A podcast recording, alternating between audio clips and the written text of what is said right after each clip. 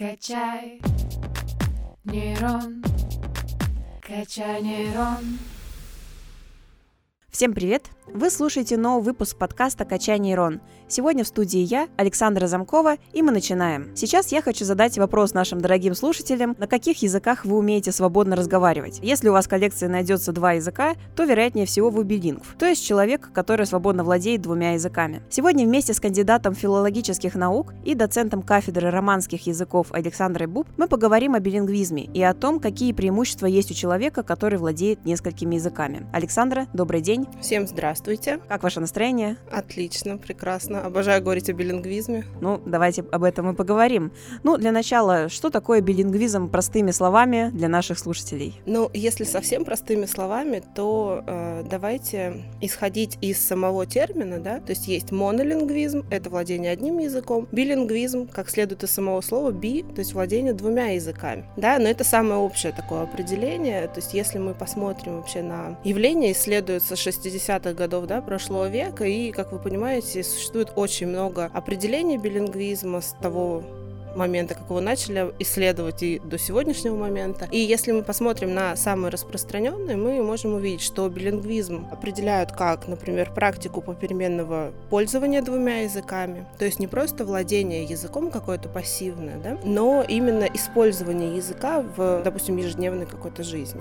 Да, можно также сказать, что билингвизм определяют как владение двумя языками и умение с их помощью осуществлять коммуникацию в какой-то сфере, либо во всех сферах жизнедеятельности человека. Да? И также могут определять билингвизм как одинаково совершенное владение двумя языками, умение в равной степени использовать их в необходимых условиях общения. Это то, что вы сказали, да, то есть билингвизм — это совершенное владение двумя языками, но это, пожалуй, самое такое неверное толкование этого явления и термина, потому что каждый ученый, то есть мы определили, что билингвизм — это владение двумя языками, а дальше уже будет зависеть от исследовательской установки, да, то есть что хочет исследовать человек. Например, я знаю, что наши коллеги с БИ, сейчас они тоже исследуют зеркальные нейроны и билингвов в этой связи, они, допустим, к себе на исследование рекрутируют билингвов, то есть людей, которые владеют английским языком не ниже уровня C1. Они для себя это определили так. Но мы, например, на ФИА, у нас тоже есть исследование билингвизма, мы исследуем наших студентов, которые учат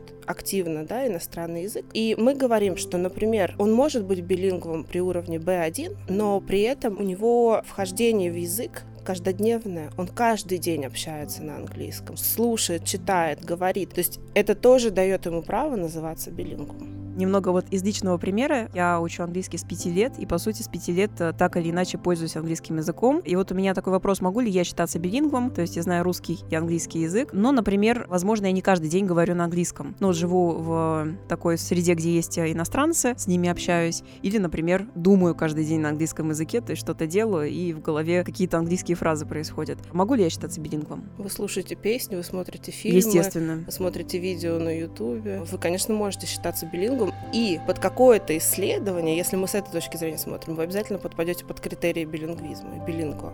Сто процентов. Вот как интересно что-то новое узнать о себе. Расскажите, а как билингвизм вообще влияет на работу человеческого мозга? Есть ли вот какие-то исследования а, в отношении этого вопроса? Да, как влияет билингвизм на мозг? Исследования есть такие, их, конечно, уже много, потому что это давно перестало быть чисто языковой историей, то есть ученые уже не смотрят только на то, какими языками, в какой степени владеет билинг, но, конечно, нам интересно, как же знание второго языка влияет на мозг, на когнитивные способности, функции функции. И, наверное, в каждом исследовании будет э, упоминаться пионер вот этой области, да, это Елен Биолиста, канадская ученая, она когнитивист, она нейроисследователь, и с 80 второго, наверное, года прошлого века. Она занимается исследованием мозга, и начали они с исследования детей билингвов. Они давали детям монолингвам и билингвам, то есть тем, которые знали один язык и два языка, какие-то простые задания, и в задании, допустим, они говорили им какую-нибудь чепуху, например, яблоки растут на носу, и дети монолингвы говорили, нет, это чепуха, и вообще это неправильное предложение, а дети билингвы отвечали, что это предложение может быть и чепуха, но с точки зрения грамматики оно как бы предложение правильное. Яблоки растут на носу, все верно. И таким образом удалось узнать, что они по-другому обрабатывают язык. У них есть такая система мозги, которая отвечает за контроль информации. То есть они могут лучше выделять важную информацию и отметать неважную информацию. Вот. И в дальнейшем это привело к, к последующему тоже изучению мозга билингва, очень активно он исследовался, в том числе и Элен Биолист, так они посмотрели на детях, потом они решили посмотреть на более взрослых людях, да, уже совсем на пожилых они смотрели. Вот это как бы билингвальное преимущество, они стали о нем говорить. И в одном из исследований увидели, что у людей, владеющих двумя языками, наступление болезни Альцгеймера, например, может начинаться на 5-6 лет позже, чем у монолингвов. То есть оно все равно начнется, но намного позже, за счет того, что мозг будет работать более как бы, усиленно, да, повысится его пластичность, повысится там нейроны, образование нейронов в мозге и так далее. А как вообще становятся билингвами? То есть какая должна быть среда для человека? Классическое деление билингвизма — это естественный и искусственный билингвизм. И, например, естественный билингвизм, понятно, в естественной среде, если вы родились в двуязычной семье, мама, например, говорит на одном языке, папа на другом. Или вы родились, может быть, даже в моноязычной семье, но в стране, вот как Элен Биалисток, она из Канады. Да, мы знаем, что в Канаде два языка — это английский и французский. И вы в этой среде живете, вы, конечно, его учите, вы как бы даже не учите язык, вы его осваиваете, усваиваете. То есть это не изучение языка, у вас он естественным образом в мозге развивается, скажем так. Второй способ — это именно искусственный билингвизм, когда вы учите язык для какой-то цели. Например, в более взрослом возрасте вы можете переехать в другую страну и начать изучать язык. И для этого даже был введен термин, то есть сегодня некоторые ученые не говорят билинг про таких людей, они говорят language learner, то есть тот, кто изучает язык. Хорошо, а теперь поговорим, какие вообще преимущества могут быть у человека, который билингв. Ну, помимо того, что у него есть очевидные коммуникативные преимущества, да, он приезжает в другую страну, он может общаться с людьми, которые там живут. Также я уже сказала, да, затронул тему профилактики профилактики э, болезней мозга, это Альцгеймер, деменция. Тоже есть такие исследования, которые доказали, что да, болезнь наступает позже. Также есть исследования, которые говорят о том, что в многозадачности в решении нескольких задач сразу билингвы лучше, чем монолингвы. Вот у той же Элен Биолисток есть было исследование, когда они заставили монолингвов и билингвов вести машину, это был симулятор вождения машины,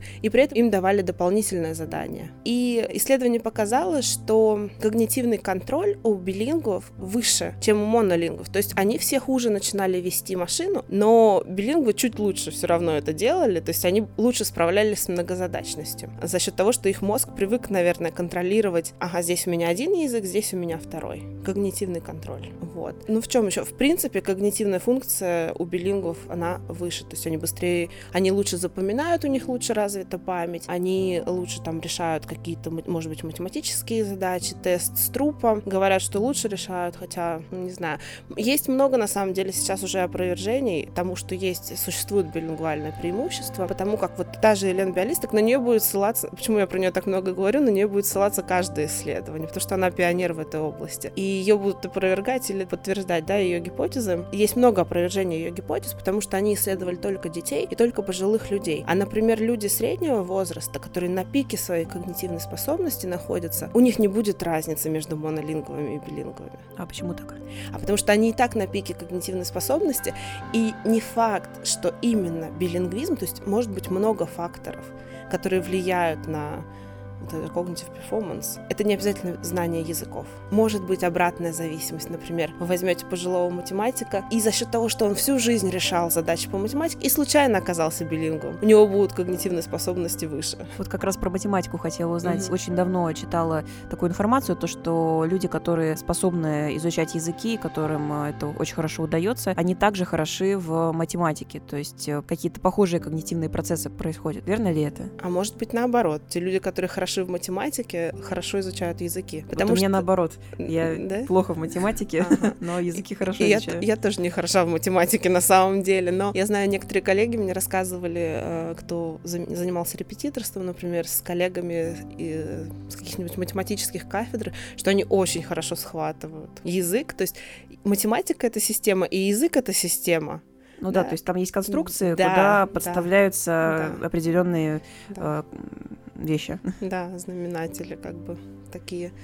То есть есть. Но мы не знаем эту зависимость. Мы не можем сказать точно. А Насколько вообще исследования билингвизма популярны в России? Какие они проводятся? Какие есть результаты этих исследований? Исследования билингвизма в России популярны, они очень важны, я считаю, поскольку у нас многонациональная страна, да, и очень много языков. Вот если я не ошибаюсь, если посмотреть на сайте Института языкознания РАН, статистика у них была за 2021 наверное, год. В России проживает 193 народа, и владеют, используют они приблизительно 277 языков. То есть представьте, у нас очень много. Я смотрела еще перепись населения, по-моему, за 2002 год по языкам, и там было указано, что где-то 142 миллиона, я думаю, это все население России говорит по-русски, второй язык, там 90 миллионов это английский, 70 миллионов говорит на татарском. Ну, то есть у нас очень много, и даже в Томске у нас очень много татарско-русских билингов. И, конечно, их стоит изучать, а мы не говорим уже о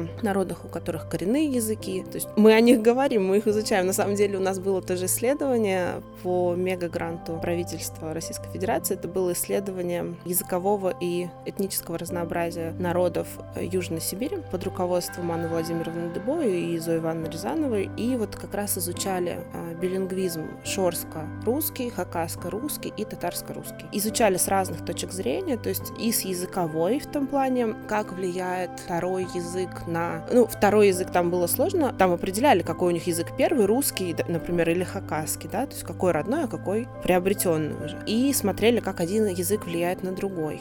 Вот. Также с точки зрения социологической, больше такое социологическое исследование, смотрели на то, являются ли носители двух языков носителями двух культур. То есть вот если человек владеет хакасским и русским, будет ли он считать себя, в первую очередь, да, считать себя представителем русской культуры или представителем хакасской культуры, или двух культур? Вот это тоже был вопрос такой, нас интересовал. Хорошо, спасибо. Очень интересно, на самом деле, действительно узнать, кем же все-таки себя считают люди, которые носят э, в себе несколько языков, и все-таки к чему они ближе, что им, какая культура для них ближе. Есть ли вообще вот э, какая-то вот тенденция в таких исследованиях? Ну, кстати говоря, о культуре, вот вы мне напомнили, что мы до этого говорили про билингвальное преимущество, и некоторые опровергают то, что это билингвальное именно преимущество, и говорят о том, что это скорее культурное преимущество. Например, будут отличаться билингвы, которые владеют двумя европейскими языками, и культурой примерно похожей, да, европейской, и билингвы, которые владеют, например, английским и китайским. И английско-китайские билингвы покажут и высшие когнитивные способности за счет того, что у них культурный контекст шире, кругозор шире. Вот такое тоже бывает. Что касается вопроса о том, как они себя определяют, да, самоопределение билингвов, к какой культуре они принадлежат, здесь я не могу дать точный ответ на этот вопрос, но исследования говорят, что они как бы чувствуют вот эту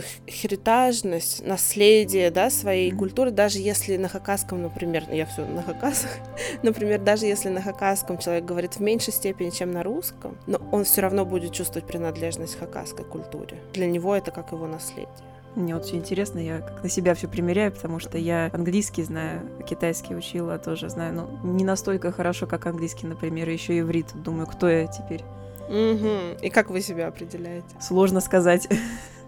Потому что вы учили, да? А все-таки хакасско-русские билингвы, они не учили. Они, да, они, Они родились. естественный э, у них вот Да, этот билингвизм. да. Расскажите, сейчас очень распространено билингвальное образование во многих странах. У нас в России дети учат дополнительные языки в школе, э, уже даже, если не ошибаюсь, э, чуть ли не с первого класса. Нужно ли это образование? Полезно ли оно? Вот если мы снова вернемся к статистике, да, про Россию и языки, которые у нас используются, да, то 24 языка ис- используются в качестве языка обучения в стране и 81 язык в качестве учебного предмета. Я считаю, что билингвальное образование Конечно, оно важно и нужно, потому что оно расширяет кругозор, все равно все взаимосвязано. Знание языка — это очень полезный навык, который вот многие исследования доказали, что развивает наш мозг, да, так или иначе. Есть много споров по этому поводу. Есть такая концепция «один предмет, один язык», да, например. Есть противники этой концепции, что нет. Но здесь еще вопрос идет в том, что нам нужно найти такие решения, которые помогут эффективно изучать язык. То есть мы не должны изучать язык просто для того, чтобы его изучать.